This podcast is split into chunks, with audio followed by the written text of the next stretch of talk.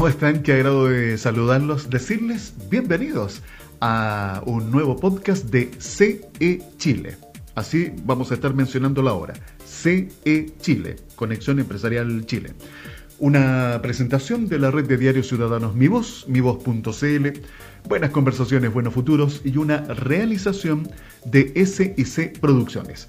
Este fraternal abrazo que les envío a cada uno de ustedes, emprendedores, dueños de una micro, pequeña o mediana empresa que pueden estar ubicados en cualquier región de Chile o en cualquier parte del mundo. Todos bienvenidos, bienvenidas. Y vamos a saludar inmediatamente a nuestra coach de desempeño y presidenta de la Fundación Psique. Ella es Stephanie Chalmers, que siempre viene con energía, con ganas, con ánimo y con estos tips tan interesantes. Stephanie, lo primero, decirte bienvenida, ¿cómo estás? Hola Alfredo, muy bien, gracias. Muy contenta de tener nuevamente la oportunidad de compartir con la comunidad internacional de Conexión Empresarial y agradecida de poder llegar junto a ustedes a cada región de Chile y el mundo. A propósito de ese saludo que envías a regiones, eh, Stephanie, bueno, tú estás en la región de Valparaíso, en la hermosa comuna de Limache, y de esta forma, de manera telemática, es que también nosotros nos comunicamos con cada uno de nuestros invitados para realizar estos podcasts.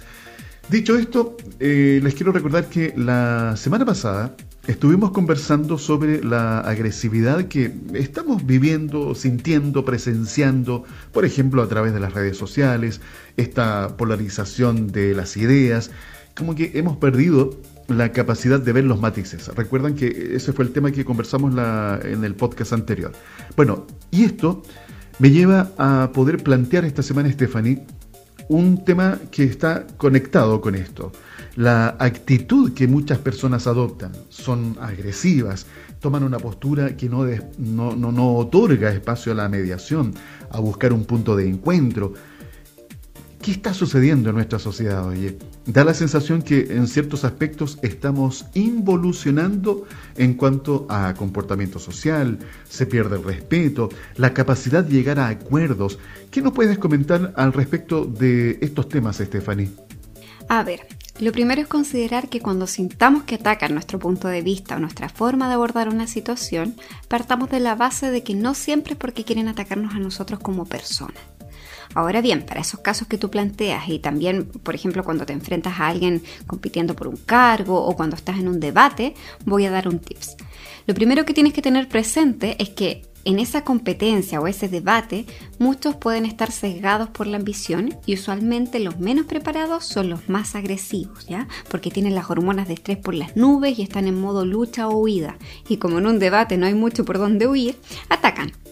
Si ahora a eso le sumamos que lamentablemente hay muchas personas que están muy acostumbradas a vivir manipulando el lenguaje y ese es el recurso más importante que tienen, hay que tener en cuenta que por muy bueno que sea tu planteamiento y tus fundamentos, puede que alguien que no sabe nada de nada igual te ponga sobre las cuerdas en un debate solo por su habilidad de tergiversar lo que tú estés diciendo. Y su ataque va a consistir justamente en eso. Tienes que partir de la base de que es muy poco probable que tu oponente quiera sacar lo mejor de tus argumentos para que trabajen juntos como amigos. Así que claro que sí, que tienes que tener en consideración que lo más probable es que la otra persona esté buscando cómo atacarte y probablemente, salvo que sea muy burdo, no lo va a hacer diciendo directamente que eres mala persona o que eres un bobo. Lo que se ve más seguido es que al atacar tus ideas y tergiversar tus planteamientos para hacerte ver mal, sutilmente logran enviar el mensaje de que eres una persona poco preocupada o que no tienes buenas ideas o que no estás bien preparado, porque al final lo que quieren es mostrarse mejor que tú. Eso lamentablemente hay que tenerlo en consideración porque puede pasarnos. Hay personas que se toman la vida como si fuera una competencia o un debate en el que tienen que vencer a alguien más y que les cuesta considerar el trabajo colaborativo como algo real que debe existir en lo cotidiano y no solo en el discurso. Para estos casos, en los que efectivamente alguien te quiere atacar, ¿verdad? Y no aportar de forma constructiva, y ojo, muchas veces para intentar quedar bien y que no se note su agresividad, le ponen así como unas frases de encabezado que dicen, con todo respeto yo digo que, o, si es más caradura te puede decir, con cariño te digo que, bla, bla, bla, bla y, luego te dispara una frase que saque todo de contexto y te desdibuja todo lo que dijiste. Y ahí te lo dicen con cariño. Así que ahí es que la autorreflexión que muchos pueden tener, eh, te puedes llegar a preguntar, ¿en serio no entendió lo que dije? ¿Tan mal lo expliqué? Bueno, en mi experiencia te digo que lo más probable es que, que, no, que no lo explicaste mal. Lo más probable es que lo entendió bien y no le importa si es buena o mala la idea, el planteamiento, lo que sea que esté en debate. Porque lo que busca no es trabajar contigo, busca desequilibrarte porque te ve como amenaza. Aquí en su mente su necesidad de ganarte está siendo considerada como una necesidad de sobrevivencia, ¿ya? Aquí no lo veamos como oh, la persona mala, pensemos que está actuando su parte más animal, su parte más instintiva y está tratando de protegerse, de sobrevivir, porque está en juego su imagen ante otros, ¿ya? Su opción de avanzar en el camino que se propuso. Y no todos son capaces de avanzar con la templanza necesaria como para no destruir a otros en el camino. Muchos valoran las competencias como algo muy determinante en su autoestima y por tanto tienen un miedo enorme a perder. No esperemos que si tenemos un debate sea el oponente un ser muy evolucionado con el cual podamos negociar cordialmente. Mejor no tener esas expectativas. Si se da, genial. Pero si confiamos en que va a ser así y no estamos preparados, podemos llegar a pasar un mal rato. A ver, Stephanie, has planteado una situación bastante posible, bueno, que de hecho se da mucho hoy día en diferentes escenarios de nuestro diario quehacer, que es el que nos enfrentamos, por ejemplo, a una persona con una actitud agresiva, que es demasiado competitiva y que en ocasiones estas personas no tienen ninguna intención de llegar a acuerdo y esto nos puede provocar enfado, molestia, y otras sensaciones y emociones poco agradables. La pregunta que surge, ¿cómo mantenemos el control de nuestras reacciones cuando nos enfrentamos a este tipo de situaciones en las que intencionadamente esa persona ataca, por ejemplo, nuestro planteamiento o hace comentarios destructivos que nos afectan? Ante escenarios como ese, sugiero que tengan presente que es muy probable que si alguien ataca es porque tiene miedo. Y eso ya es un punto que debiera dar más tranquilidad. Y con esa misma tranquilidad, seguro se va a poder conseguir una mayor capacidad de enfoque y análisis para aplicar ahí mismo, en el escenario en el que se esté dando la situación incómoda, ya sea en una reunión, una red social, donde sea. Piensa en que tú debes ser quien vea desde arriba. No puedes hacerte cargo de cómo lo vea el otro. Tú eres quien debe ver la situación desde otros ángulos. Tú puedes lograr que la otra persona pelee sola, ya que no tienes por qué aceptar las provocaciones. Adicionalmente, si alguien descontextualiza públicamente tu planteamiento, ten claro que si bien siempre puedes ponerte frente a él y exponerles a todos lo que está haciendo y cómo lo hace, en mi experiencia lo que te recomiendo es que en lugar de ponerte a enfrentar argumentos de igual a igual y aceptar jugar en la cancha que esa persona quiere, consideres que si tú tienes buenas intenciones y aceptas pelear al nivel de un provocador y mañoso, te estarías poniendo a pelear con alguien que no es del todo igual a ti ¿ya? En el sentido al menos de que por su parte no hay buenas intenciones. Entonces te sugiero que veas las cosas desde arriba y que diferencia de esa persona, en lugar de buscar puntos de discordancia, identifiques puntos en común y en base a eso le respondas. Por ejemplo, Imagínate que tú eres el representante de, una organización sin fines de lucro y buscas recursos para llegar con tecnología a los niños de comunidades extremas que no pueden acceder a ellos con la misma facilidad con lo que lo pueden hacer ¿verdad? los niños de la región metropolitana, por ejemplo. ¿ya? Y por tanto, el interés de tu ONG es reducir esas brechas digitales desfavorables que afectan a los niños de esa comunidad. Y resulta que en este ejemplo, ¿verdad? Por algún motivo X, alguien quisiera que no lo consigas tienes que tener presente que esa persona podría intentar atacar tu idea diciendo cosas que siendo ciertas no tienen nada que ver con el punto al que tú quieres dar solución. Y por ejemplo podría decir algo así como, mira, hay que concentrarse en lo importante. Lo que los niños necesitan no es tecnología, es amor. y con eso, ¿cómo te hace ver? como una persona que casi no valora el amor, que prioriza lo material y un montón de cosas más que si te pillan volando bajo te pueden terminar dejando sin financiamiento para el proyecto. La base en casos como este es que primero no dejes que eso afecte tu ego, porque si lo permites, tu capacidad de responder se va a empezar a bajar desde tu cabeza hasta tu guata. Y eso no te sirve, ¿ya? Lo que te sirve ahí es que te enfoques en el argumento que te dieron y en cómo puedes demostrar que ese argumento en algún punto coincide con el tuyo y que finalmente ese planteamiento de quien te atacó y el tuyo tienen el mismo objetivo aunque no haya sido claro para esa persona a primera vista. Para ese caso en particular podrías responder, por ejemplo, Coincido contigo en eso. Lo que necesitan los niños es amor. Y por eso es que ayudarles a cortar la brecha digital es una maravillosa forma de mostrarles cuánto nos importan y eso sin lugar a dudas es una increíble forma que tenemos a la mano para entregarles amor. Entonces, en resumen, te sugiero, primero, aunque supieras de antemano que lo que te dicen no es con buena intención, date cuenta que si la otra persona quiere hacer daño, es un problema que esa otra persona tiene que resolver. No tienes por qué dejar de lado tu objetivo principal por hacerte parte de un lío que no te interesa tener. Así que si quieres tener un mejor rendimiento, no dejes que afecte tu ego, no lo tomes a lo personal y no aceptes jugar en el nivel de la discordia. Tú puedes tomar las riendas del debate y conducirlos a puntos en común. Mostrar que el planteamiento que te envían como una descalificación o, cuando desvirtúan tus puntos, siempre hay algo ahí que permite que bajes la tensión y que reenfoques ese ataque rescatando esos puntos que pueden ser tomados como puntos de coincidencia y convertir ese ataque en un punto a tu favor.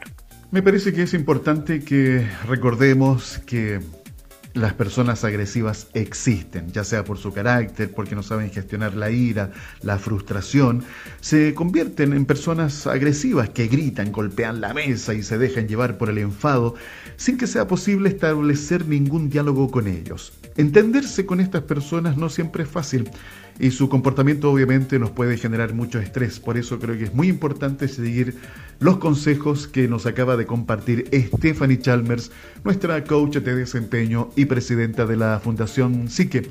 Gracias Stephanie por habernos acompañado en este podcast y por supuesto momento de despedirnos. ¿Qué invitación nos vas a dejar? Que estés muy bien, Alfredo, muchas gracias. Y como todas las semanas, aprovecho de generar una invitación. En esta oportunidad, invito a que si alguien de la audiencia ha sido testigo o ha vivido en primera persona alguna situación como la que mencionamos, les invito a que nos pongan un like, compartan este podcast y si tal vez tienen ahí una historia, ¿verdad?, en la que lograron dar vuelta un argumento, nos puedan contar su experiencia en los comentarios para ayudar a toda la comunidad a que aprendamos un poco más de cómo evitar pisar el palito en los debates y caer en enfrentamientos inútiles y pasemos a tener conversaciones, debates y reuniones mucho más constructivas.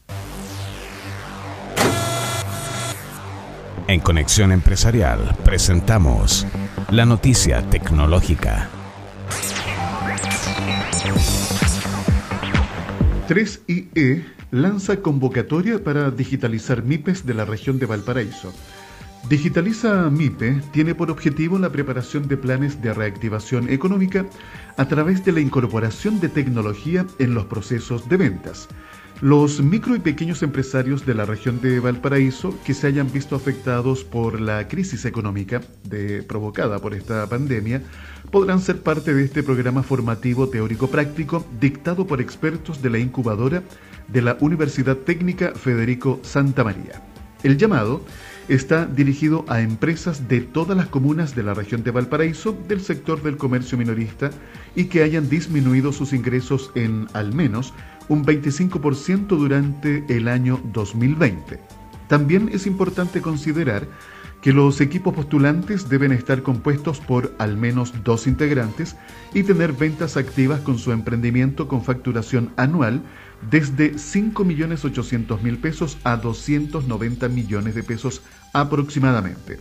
La convocatoria para ser parte de este programa se mantendrá abierta hasta el próximo 2 de marzo. La información y postulación se encuentra en la página www.convocatoria.3ie.cl.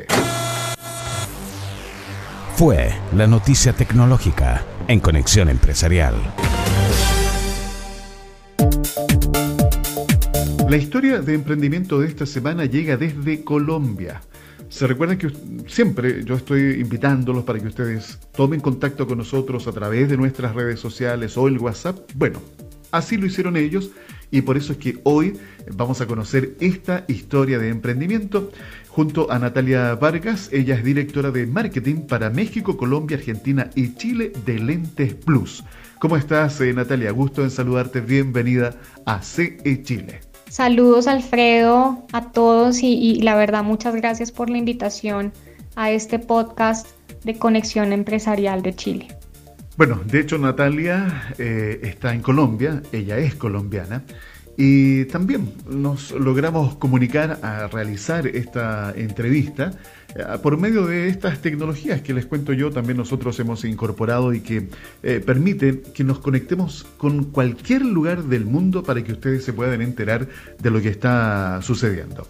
Natalia, Cuéntanos por favor qué los lleva a interesarse en el mundo de la salud visual, particularmente en la comercialización de lentes de contacto a través del e-commerce, que recordemos es un canal de venta que hoy ha crecido exponencialmente en el mundo producto de esta pandemia. La experiencia de Diego Mariño, uno de los cofundadores de lentesplus.com, em, al comprar sus lentes de contacto hace ya varios años, eh, en ese proceso que él experimentó se dio cuenta que los productos tenían, por un lado, unos muy altos costos de cara, al consumidor y que había un problema fundamental en los tiempos de entrega de esos lentes de contacto. Los tiempos de entrega de los lentes de contacto, digamos, tradicionalmente eh, han sido siempre muy largos. Estamos hablando de 10 días, 15 días o incluso más. Y había además muy poca disponibilidad de catálogo o de variedad de productos disponibles en, en el mercado. Entonces, esta situación, que fue una situación muy personal de Diego, siendo uno de los, de los cofundadores de Lentes Plus, lo llevó a buscar a Jaime, que en ese momento ambos estaban terminando su MBA en Wharton, a proponerle la idea de negocio de resolver esto, sobre todo en los países latinoamericanos en donde esta problemática no estaba resuelta. Y una de las cosas que, que detectaron también en, su proceso de investigación cuando empezaron a evaluar, digamos, el modelo de negocio, es que no había prácticamente comercio, eh, ópticas que estuvieran aprovechando el comercio electrónico en Latinoamérica para poder ofrecer este tipo de productos de manera mucho más fácil, entregarlos mucho más rápida y que a su vez pudieran ofrecer, digamos, un portafolio de productos muchísimo más robusto. En este proceso de investigación fue que llegaron como a la gran conclusión de que había una oportunidad muy clara en Latinoamérica para poder eh, darle vuelta un poco a, este negocio que venía siendo realmente muy tradicional, em, llevarlo eh, a su digitalización y, emprender, digamos, todo un, nuevo negocio en Latinoamérica en donde las personas pudieran conseguir los lentes de contacto a través de internet de una, forma mucho más fácil, mucho más rápida y realmente con unos precios mucho más asequibles de lo que había en ese momento en, estos países en Latinoamérica. Seguramente muchos de ustedes que están escuchando esta conversación junto a Natalia eh, se sienten identificados porque la mayoría de los emprendimientos nacen porque uno vive una situación eh, complicada, que pasa disgustos, eh, muchos problemas, y en base a esa experiencia uno desarrolla una idea que termina convirtiéndose en un negocio, como el caso de lo que estamos conociendo hoy día con Lentes Plus. Fíjense que a propósito de esto, ya que estamos hablando de un emprendimiento con base en Colombia, poco a poco, América Latina demuestra hacerse eco de las tendencias más relevantes a nivel mundial en cuanto a emprendimiento y mejorar sus condiciones para la realización de dicha actividad. A pesar de ello, los emprendedores locales todavía deben enfrentar una larga lista de problemas y desafíos para desarrollar de forma óptima sus ideas. El emprendimiento tenemos que recordar, es uno de los motores más importantes para la creación de empleo en la actualidad pieza clave en el crecimiento económico de las regiones emergentes. Esta actividad no solo genera mejoras e innovaciones de utilidad para la población, sino que permite alcanzar más y mejores posibilidades de empleo.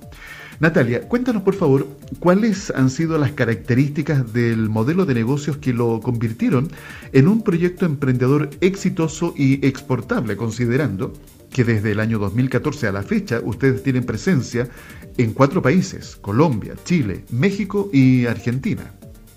Y sí, la respuesta es claramente sí. Em, este es un producto que cuando uno lo mira históricamente ha sido un producto eh, normalmente muy costoso para los países latinoamericanos en general. y lo que pasa con este producto en particular, que de pronto a veces eh, las personas no lo tienen tan claro, es que es un producto médico, es un dispositivo médico. Entonces tiene un impacto sobre la calidad de vida de las personas bastante importante.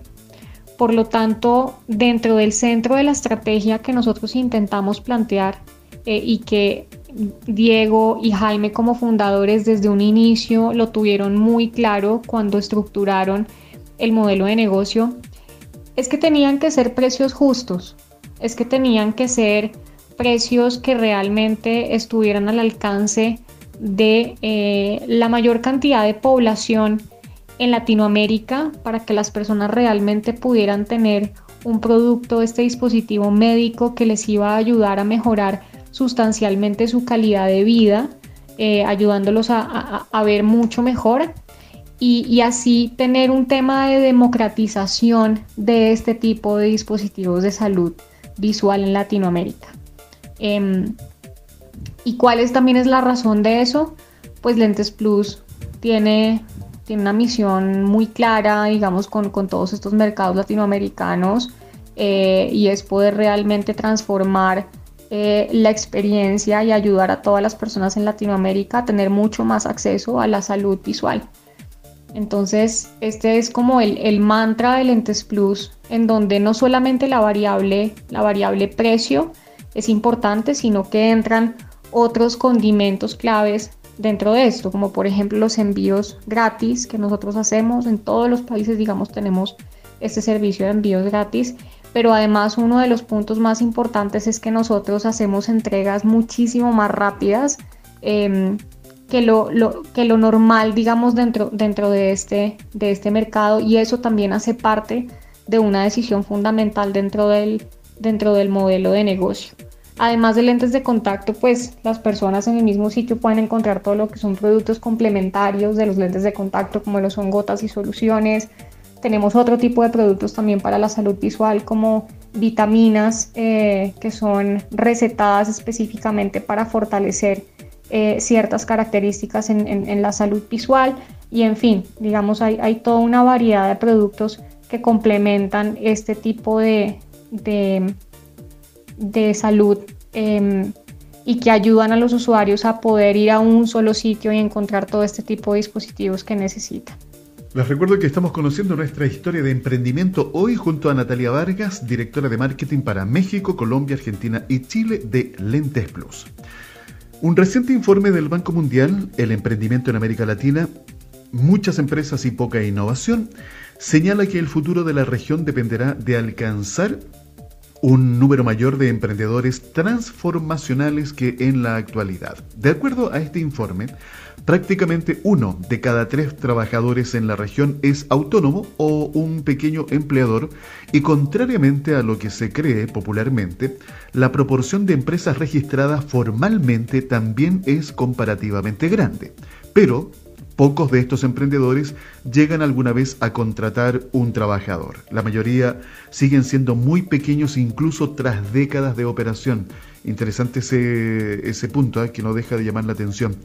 Natalia, en los distintos mercados donde hoy día ustedes participan, ¿cómo ven las diferencias y similitudes del ecosistema emprendedor, especialmente el de su país de origen, Colombia, en relación a lo que han visto en Chile?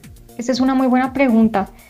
Cada uno de los mercados tiene sus particularidades. Sin embargo, nosotros hay cosas que hemos notado em, y es que todos tienen un alto nivel de exigencia en cuanto a la calidad de productos y servicios, lo cual pone a, Lentes Plus en una situación eh, retadora en donde siempre tenemos que estar nosotros subiendo la vara para, para poder estar, digamos, a la expectativa de, de los clientes en Latinoamérica. También pues hay un trabajo muy cercano en general en todos los países con todas las cámaras de comercio a nivel local, em, que pues están muy enfocadas también en darle un impulso importante al emprendimiento, específicamente también en áreas digitales, en donde vemos que pues venimos en una gran ola muy importante en Latinoamérica, fortaleciendo ese sector cada vez más. Existen también algunas condiciones son de tipo como preexistente en cada mercado, que condicionan al ecosistema emprendedor, como por ejemplo la penetración de tarjetas de crédito. Entonces, cuando pensamos en el, en el ecosistema emprendedor, sabemos que cuando tenemos, por ejemplo, eh, condiciones como la penetración de tarjetas de crédito o, por ejemplo, penetración del Internet en todo el territorio, pues todas estas son variables que lo que hacen es que ayuden a que el ecosistema emprendedor tenga más oportunidades de, crecer y de fortalecerse. En ese sentido, por ejemplo, es de destacar un mercado como, como el chileno. Eh, Chile tiene un ecosistema digital supremamente fuerte y supremamente maduro. Em, y eso es una de las cosas que lo vuelve un país muy, muy atractivo para todo el ecosistema emprendedor. Sin embargo, vemos otro tipo de particularidades en, en Latinoamérica, en donde, por ejemplo, un Colombia eh, ha sacado en los últimos años varias empresas, eh, varias startups emprendedoras que se han vuelto como ejemplo en el resto de la región y hay un ecosistema emprendedor en, en, en Colombia pues muy desarrollado con varios fondos de inversión que también ayudan muchísimo a que ese ecosistema se desarrolle. Entonces, Vemos una movida en general en Latinoamérica muy alentadora de cara a las startups y de cara a estos ecosistemas y obviamente nosotros jugamos un rol pues muy importante en eso. Em, tenemos una responsabilidad también muy grande de ser un buen ejemplo, digamos, dentro de ese ecosistema emprendedor y de alguna manera también seguir apoyando para, para que todo ese ecosistema se desarrolle.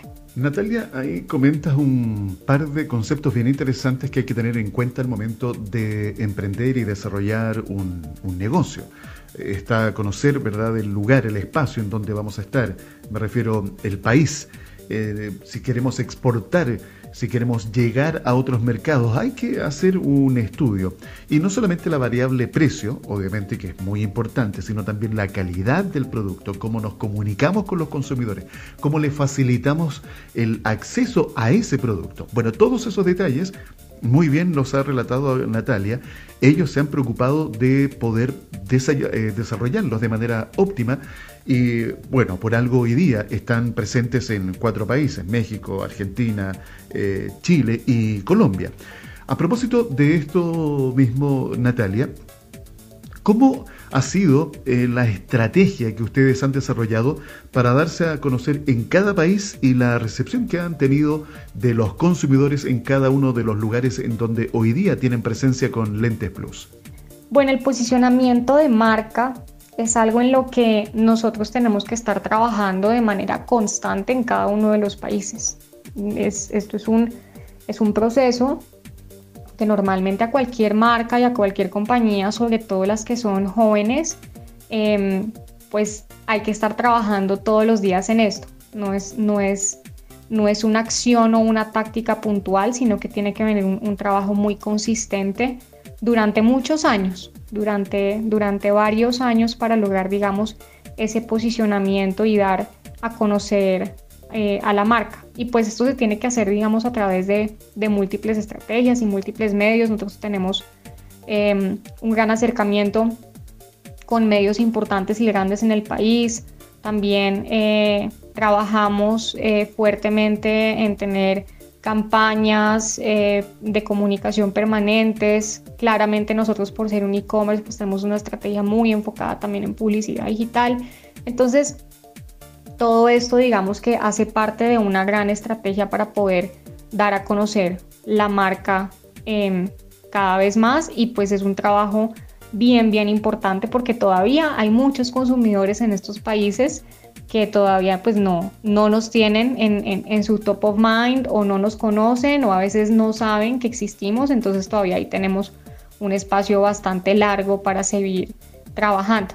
Lo, que es muy positivo es que mm, en todo este tiempo en donde hemos venido fortaleciendo la marca, no solamente desde, desde el lado em, un poco más funcional, unos beneficios muy tangibles de las entregas rápidas, de los envíos gratis, de, digamos, nuestros precios que son más asequibles, de la facilidad también de compra em, que trae, digamos, el poder comprar en una, en una página. Em, pues hay una parte educativa muy fuerte que también hace parte del posicionamiento de marca nuestro. Entonces ahí nosotros invertimos un gran tiempo em, y le dedicamos bastantes recursos a tratar de estar educando a los consumidores constantemente acerca de todo este mundo de los lentes de contacto, de cómo son los usos correctos de los lentes de contacto y qué es lo que tienen que tener en cuenta las personas cuando usan este tipo de, dispositivos. Así que pues ahí también eh, eso hace parte de lo que, ha, hecho que la marca se corra un poco más en, el voz a voz.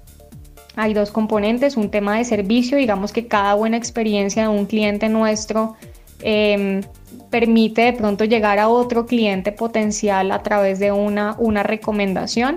Y por el lado también de la educación, pues la gente cada vez nos busca más para, para, encontrar contenidos o materiales o elementos que los guíen a ellos en el uso correcto de este tipo de productos.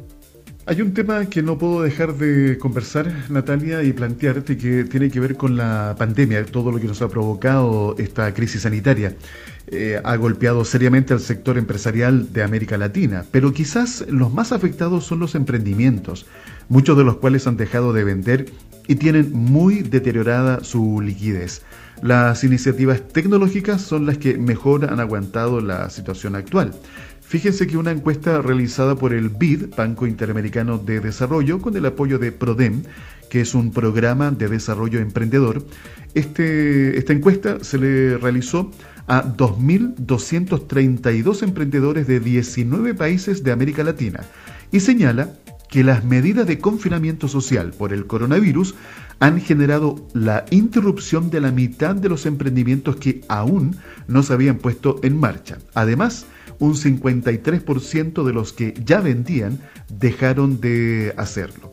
Además, la gran mayoría de estas pequeñas empresas, un 84%, está padeciendo el deterioro de su flujo de fondos, en tanto que un 75% redujo su actividad productiva y de este porcentaje la mitad ha tenido que detenerla. Y por si fuera poco, dos de cada tres emprendimientos han visto decaer significativamente el ánimo del equipo.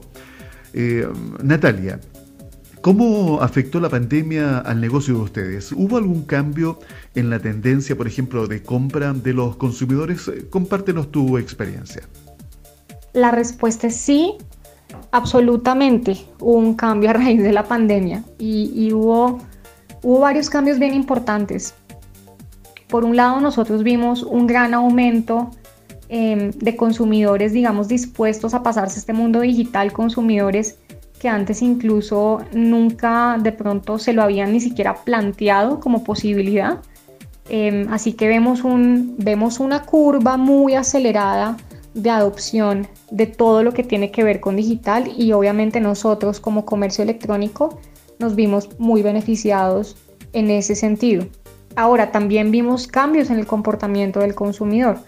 Los lentes de contacto para muchas personas eran productos o son dispositivos que se utilizan eh, de manera estética para poder salir eh, los fines de semana eh, y usarlo más en, espacios que tienen mucho más que ver con el entretenimiento. Digamos que a raíz de la pandemia, em, las personas como naturalmente han tenido que estar mucho más encerradas en la casa, entonces vemos que algunos de estos, de este tipo de consumidor específico que usaba los lentes de contacto eh, como parte de sus, de sus momentos de esparcimiento, pues vienen alternando eh, mucho más con lentes y esto hace que de pronto no estén consumiendo el producto con el nivel de frecuencia que se hacía antes.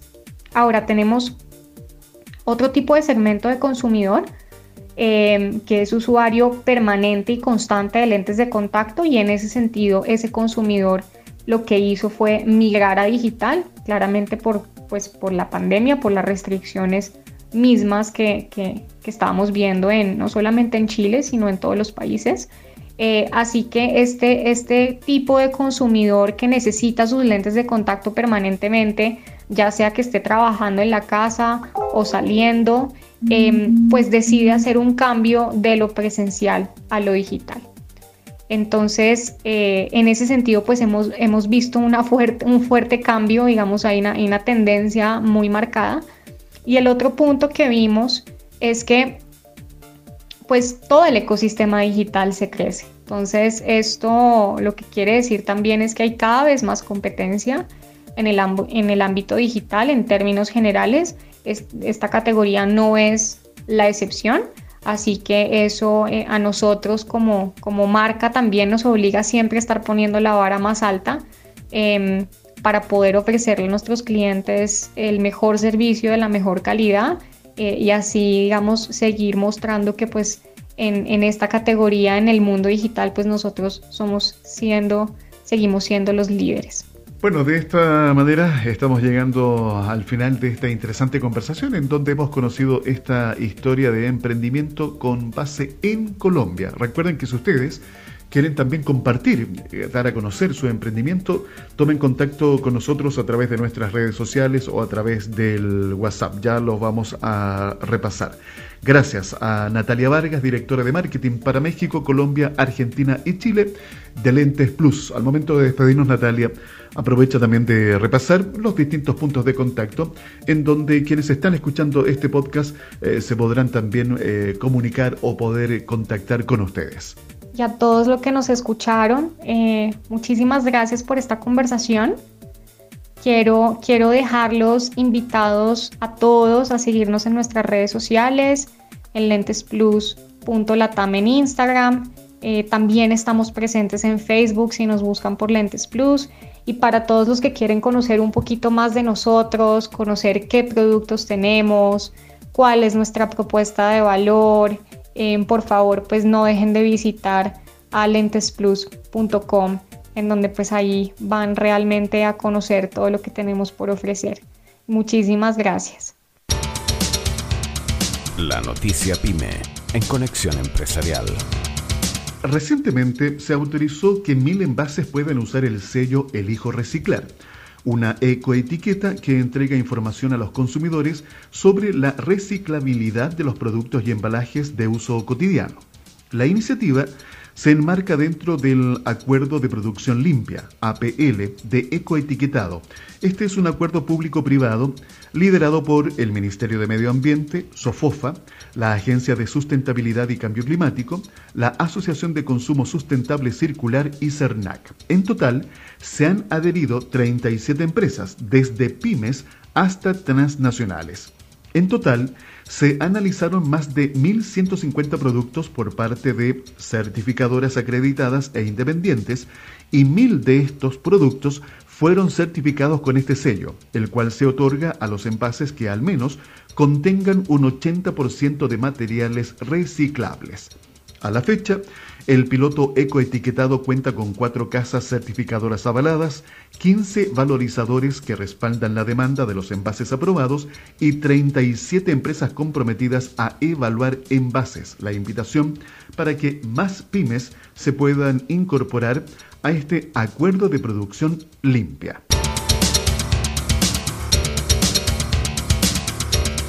Fue la noticia pyme en Conexión Empresarial.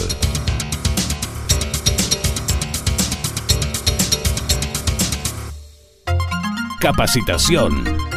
Grupo Corporis y Conexión Empresarial Chile te presentan una moderna y efectiva herramienta de capacitación adaptada para los tiempos actuales para que puedas capacitar a tus colaboradores en cualquier momento y lugar. Con cursos en modalidad a distancia más contenido podcast. Recuerda que estos cursos los puedes financiar con la franquicia tributaria Sense. Algunos de los cursos que tenemos disponibles. Gestión del tiempo Comunicación efectiva, trabajo en equipo, liderazgo y comunicación.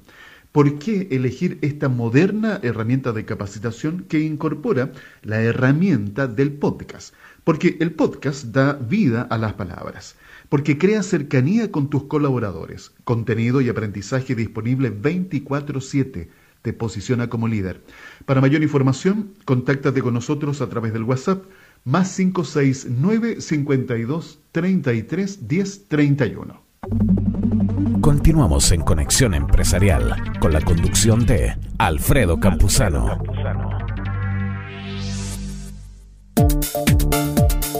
CE Chile o Conexión Empresarial Chile es una presentación de la red de diarios ciudadanos MiVoz, mivoz.cl, buenas conversaciones, buenos futuros. Aprovecho de saludar a algunos de estos diarios que forman parte de esta red regional.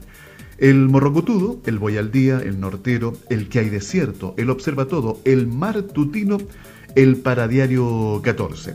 Además, recordar que nuestro podcast es una realización de SIC Producciones. Quiero saludar a Ana María Osorio. Ella es jefa del Departamento de, eh, de, Ergonomía de la Mutual de Seguridad de la Cámara Chilena de la Construcción. Ana María, gusto en saludarte. Muy bienvenida. ¿Cómo estás? Hola Alfredo. Muchas gracias por la invitación a Conexión Empresarial. Ana María, el teletrabajo llegó para quedarse. Es una de las consecuencias que la crisis del coronavirus ha dejado en el ámbito laboral. Durante todo el año 2020 y seguirá sucediendo durante este 2021, millones de personas en el mundo.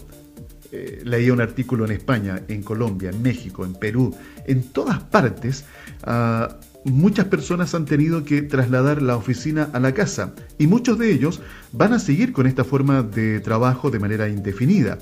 Todo ello conlleva a una nueva necesidad. ¿Cuál es? La tener que adaptar los hogares para que el teletrabajo se realice con unas garantías que eviten problemas de salud. Y en esta labor, los sindicatos, empresarios y gobiernos están trabajando en forma conjunta para que así sea. Cuéntanos, Ana María, ¿cuáles son los problemas más recurrentes a nivel de ergonomía en el teletrabajo?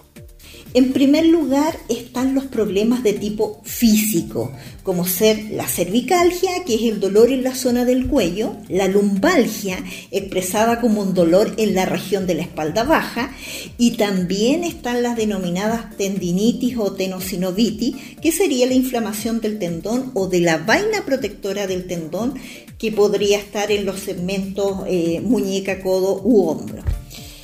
Aquí es importante mencionar que estas dolencias o patologías se generan por sobrecarga postural y estas a su vez se producen por el uso de posturas fuera de rango de confort, por las posturas estáticas y también por los movimientos repetitivos.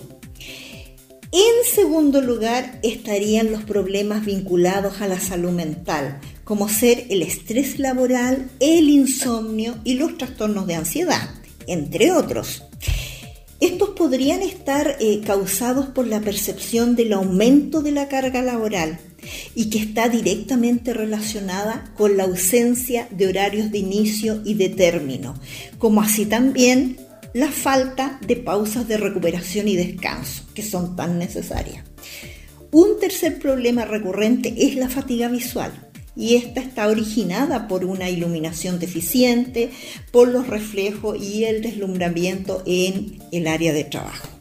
Es muy clara y exacta la información que nos acaba de entregar Ana María en relación a los problemas que se nos pueden generar con el teletrabajo. Pero también tenemos recomendaciones. Por ejemplo, hay un tema que hay que considerar que tiene que ver con la alimentación. Hay que potenciar el consumo de alimentos, ojalá, los más naturales posibles, frutas, verduras, legumbres, tomar juguitos, juguitos de frutas naturales en esta época ideal. Hay que moderar el consumo eh, de las grasas saturadas, de las bebidas alcohólicas, hay que evitar fumar. Eh, esto de andar picoteando durante todo el día tampoco es muy recomendable. El deporte, oye, porque hay una, un, tema muy interesante que hay que destacar, que uno de los problemas que nos provoca el teletrabajo es el sedentarismo, muchas horas del día sentados frente al computador. Hay que realizar una rutina de actividad física por lo menos 30 minutos al día, ojalá 5 días a la semana, ¿ya? Ahí tienen montones de tutoriales por eh, YouTube. Y lo otro importante, el descanso, pero desconéctense de todo lo digital adiós el celular, apaguen el televisor, apaguen el computador y descansen mentalmente. Y a propósito de esto, diviértanse. Saquen un ratito de tiempo cada día para hacer cosas que a ustedes les entretengan, eh, jugar con la familia, bailar en pareja, leer, eh, salir a caminar. Hagan cosas que les satisfagan, que les provoquen placer. ¿Ya? Ana María, ¿Qué otras recomendaciones nos podrías entregar pensando en todas aquellas personas que están y van a seguir en este modo teletrabajo? Mis recomendaciones son, si aún no cuentas con una silla ergonómica, Escoge una de las que tengas en tu casa que cuente con un respaldo alto y recto. Mantén la espalda siempre apoyada y coloca un cojín en la zona lumbar. Si no puedes apoyar los pies en el suelo, utiliza un reposapié. Este puede ser una caja de madera o también de cartón. Siempre apoya los antebrazos sobre la superficie de trabajo. Ubícate frente a la pantalla del computador, pero si usas notebook, levántalo hasta que tus ojos queden alineados con el borde superior de la pantalla. Para esto puedes utilizar un atril, una caja de cartón o también pueden ser libros, pero recuerda que debes independizar el teclado y el mouse. Otro consejo sería, orienta tu puesto perpendicular a las ventanas y dispone de una luminaria apantallada sobre el puesto de trabajo. Delimita tu horario de inicio y término de jornada y tómate una pausa de 7 minutos por cada hora trabajada y otra pausa grande de 30 minutos a mitad de la mañana y repítela a mitad de la tarde.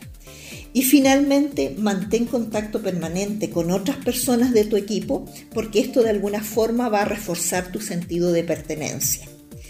Bueno, como profesional de mutual de seguridad, deseo que sigas de estos consejos porque de esta forma puedes lograr un mejor estado de bienestar físico y mental y así vas a poder disfrutar mejor de tu trabajo y familia. Qué importante las recomendaciones que nos acaba de compartir eh, Ana María. Síganlas al pie de la letra. Tomen nota. Vuelvan a escuchar el podcast las veces que quieran, pero sigan cada una de esas recomendaciones porque así eh, podremos también minimizar nuestros problemas de salud. Bueno, Ana María, quiero darte las gracias por haber compartido estos instantes aquí en nuestro espacio para poder abordar un tema que nos va a mantener ocupados durante mucho tiempo, que es el teletrabajo. Ana María Osorio, jefa del Departamento de Ergonomía de Mutual de Seguridad de la Cámara Chilena de la Construcción. Gracias, Ana María. Les agradezco la invitación y fue un gusto poder compartir en el programa. Bueno, momento de despedirnos, darle las gracias a cada uno de ustedes por haber escuchado este podcast de CE Chile. Recuerden, ¿eh? Conexión Empresarial Chile, ahora CE Chile. Una presentación de la red de diarios ciudadanos Mi Voz, mivoz.cl, buenas conversaciones, buenos futuros. Hoy, a propósito, aprovecho de saludar a los otros diarios que forman parte de esta red, el Rancaguazo, el Amaule, el Consecuente, la Opinión, el Navegable, el Bacanudo, el Repuertero y el Magallanews. Nuestro podcast es una realización de SIC Producciones. Hoy, hoy día rápidamente tuvimos solamente mujeres de invitadas. Comenzamos con Stephanie Chalmers, que nos entregó unos tips bien interesantes sobre cómo enfrentar a personas que de repente son muy agresivas. Luego conocimos esta historia de emprendimiento que llegó desde Colombia junto a Natalia, que es la directora de marketing de Lentes Plus, que tiene presencia en Chile, Colombia, Argentina y México. Es un ejemplo de que ustedes también pueden hacer que su producto o servicio sea exportable. Y finalmente, Tuvimos estos tips junto a Ana María Osorio, jefa del Departamento de Ergonomía de la Mutual de Seguridad de la Cámara Chilena de la Construcción, que nos entregó estos consejos para aquellas personas que están realizando el teletrabajo. Todo esto en un mismo lugar, aquí, en CE Chile. Gracias y nos encontramos la próxima semana.